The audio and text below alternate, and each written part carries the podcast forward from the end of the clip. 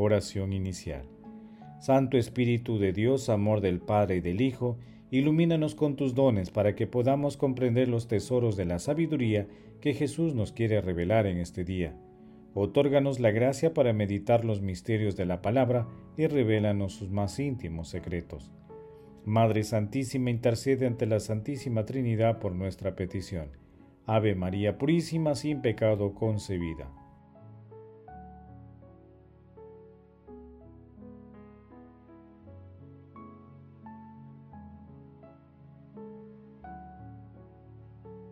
Paso 1. Lectura. Lectura del Santo Evangelio según San Lucas capítulo 6 versículo 17 y versículos del 20 al 26. En aquel tiempo bajó Jesús del monte con los doce y se detuvo en un llano, con un grupo grande de discípulos y de pueblo, procedentes de toda Judea, de Jerusalén y de la costa de Tiro y de Sidón.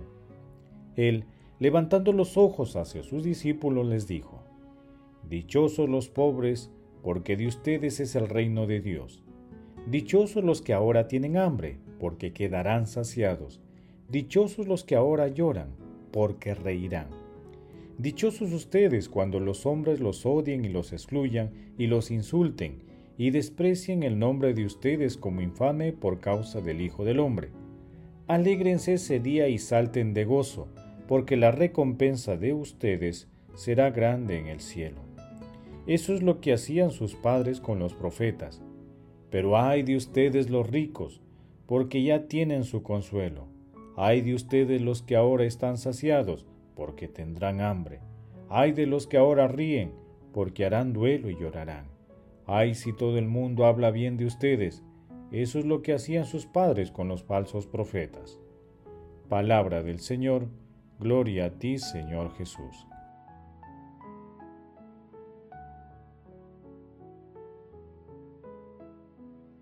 El discurso de Jesús sobre las bienaventuranzas tiene como objetivo mostrarnos aquello que el Espíritu Santo quiere realizar ahora en nuestra vida mediante su gracia, si es que nosotros correspondemos a la misma con el sí de la fe, con la audacia de la esperanza y la disponibilidad de la caridad. Nos da la garantía, y así como este texto se convierte verdaderamente en una palabra de Dios para nosotros, en un grano de trigo listo para producir en nosotros sus frutos. Servais Pincaers. El discurso de las bienaventuranzas tiene dos versiones. En Mateo se encuentra en el Sermón de la Montaña, Mateo capítulo 5 versículos del 1 al 12, y en Lucas en el discurso del llano. Esta última versión es más reducida y tiene una forma doble, ya que las bienaventuranzas le sigue cuatro malaventuranzas. Las bienaventuranzas de Mateo son ocho. En Lucas, las bienaventuranzas o llamadas a la felicidad se sintetizan en cuatro aspectos de la vida humana.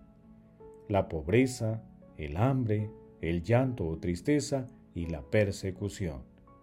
La pobreza es una situación contraria al querer de Dios, un estado de vida que es fruto de la injusticia, por tanto, cuando Jesús declara bienaventurados los pobres no significa que ellos deban sentirse felices por su situación, sino porque esa pobreza que Dios rechaza tiene que desaparecer con el advenimiento del reino de Dios, cuya manifestación es la justicia.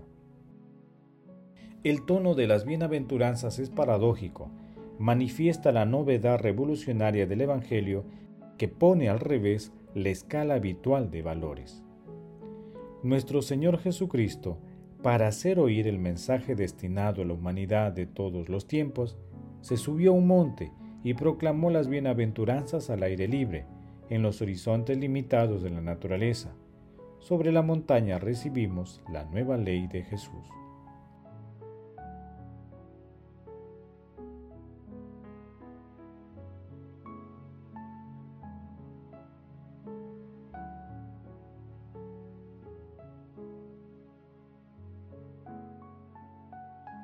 Paso 2. Meditación. Queridos hermanos, ¿cuál es el mensaje que Jesús nos transmite a través de su palabra? Las bienaventuranzas son la carta magna del cristiano. describen de manera fascinante la personalidad de nuestro Señor Jesucristo. Por esta razón, todos los cristianos estamos llamados, hoy más que nunca, a mostrar con nuestra vida los caminos de salvación, que pueden ser recorridos por nuestros hermanos y por todos. Caminos que deben estar marcados por la bondad y el amor, con una vida bella y feliz, que tengan signos de eternidad a pesar de las tribulaciones. En este sentido, para comprender el corazón de Jesús, debemos enfrentarnos decididamente a la página evangélica de las bienaventuranzas, desafiando la lógica común que el mundo propone. Pidamos al Espíritu Santo la luz que permita comprenderlas con toda claridad. Las bienaventuranzas nos conducen a un compromiso personal y efectivo con la pobreza y el sufrimiento humano en cualquiera de sus manifestaciones. El amor, la fraternidad, la solidaridad, el desprendimiento, la honradez, la práctica de la justicia, a pesar de las persecuciones, y un serio compromiso con la paz, rechazando la violencia. Jesús, María y José nos aman.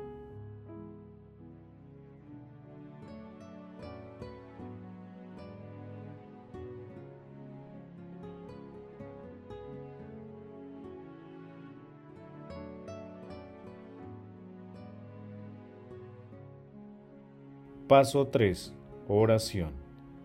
Padre eterno, oh Dios que prometiste permanecer en los rectos y sencillos de corazón, concédenos por tu gracia vivir de tal manera que te dignes habitar en nosotros.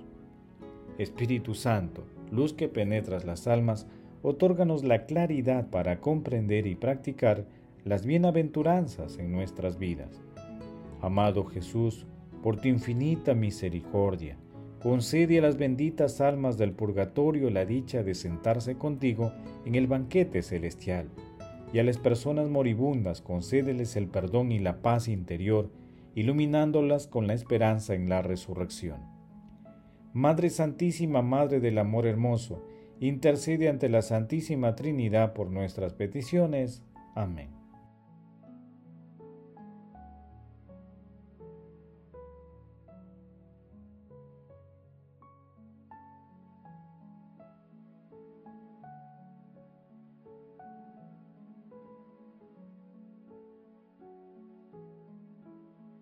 Paso 4. Contemplación y acción.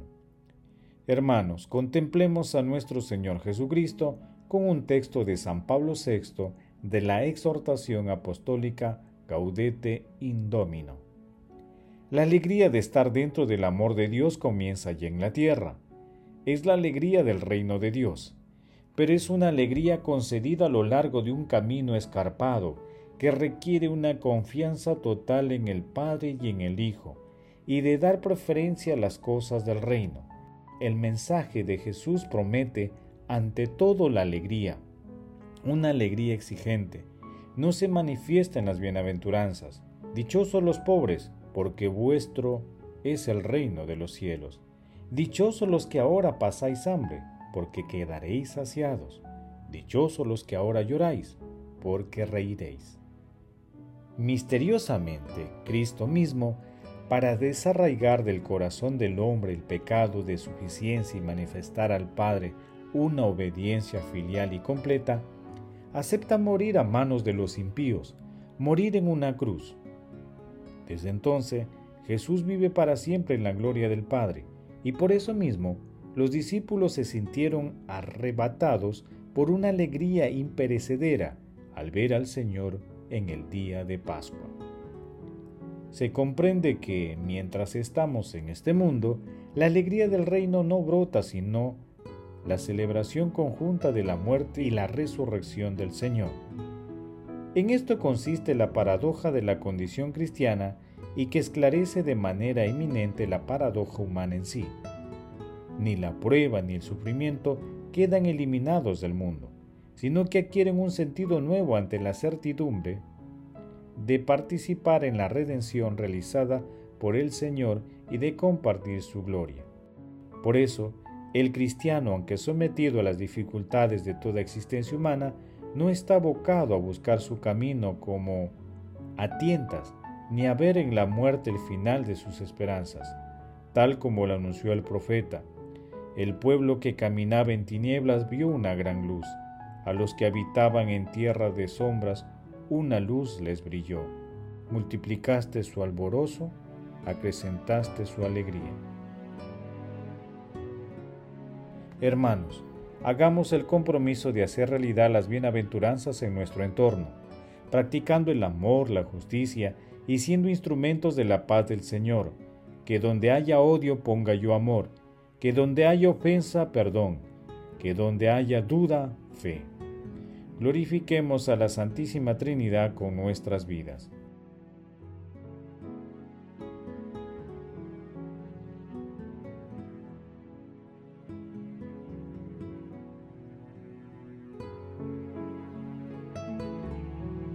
Oración final. Gracias, Señor Jesús, porque tu palabra nos conduce por caminos de paz, amor y santidad. Espíritu Santo, ilumínanos para que la palabra penetre lo más profundo de nuestras almas y se convierta en acción. Dios glorioso, escucha nuestra oración. Bendito seas por los siglos de los siglos. Madre Santísima, intercede ante la Santísima Trinidad por nuestra petición. Amén. El Señor esté con ustedes y con tu espíritu. La bendición de Dios Todopoderoso, Padre, Hijo y Espíritu Santo, descienda sobre ustedes y los acompañe siempre. Amén. Bendigamos al Señor, demos gracias a Dios.